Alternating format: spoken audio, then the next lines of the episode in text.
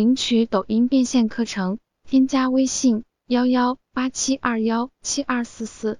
第二呢，就是抖音的逻辑啊，我把很多都删了，我就前面这两个我就给大家一带而过。抖音的逻辑是什么？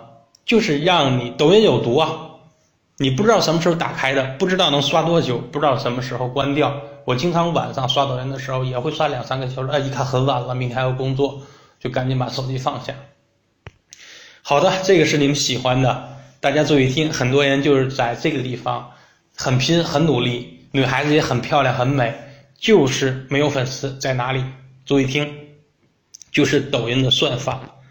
首先呢，抖音的算法，呃，视频，我给你们讲这个，我讲一讲吧。视频与用户画面的匹配度，这个是什么？这个就是垂直领域。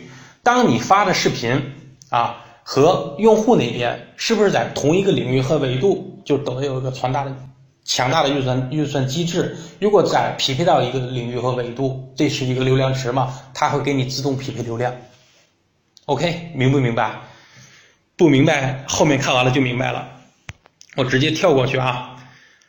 点赞率看到吗？点赞率、评论率、转发率、完播率是决定你火不火的关键。大家这四个词从字面上应该能理解到吧？点赞率就是掏心，你帮我点一下掏心啊，点亮一下。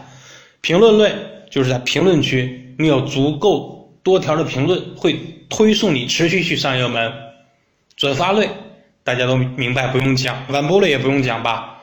你拍的十五秒的视频，大家打开了三秒钟就关闭，所以说。抖音就会通过这个完播率来判断你的作品是用户不喜欢的，不是精品，他会这个作品就就死掉了，就沉下去了啊！他会通过这种预算机制，但是不是一个人啊？可能给你推送三百个人，这三百个人其中有那么一多半是看不了完播率，你作品肯定要死掉。所以说，抖音一定要做精品啊，然后一定要做你最擅长的一个领域。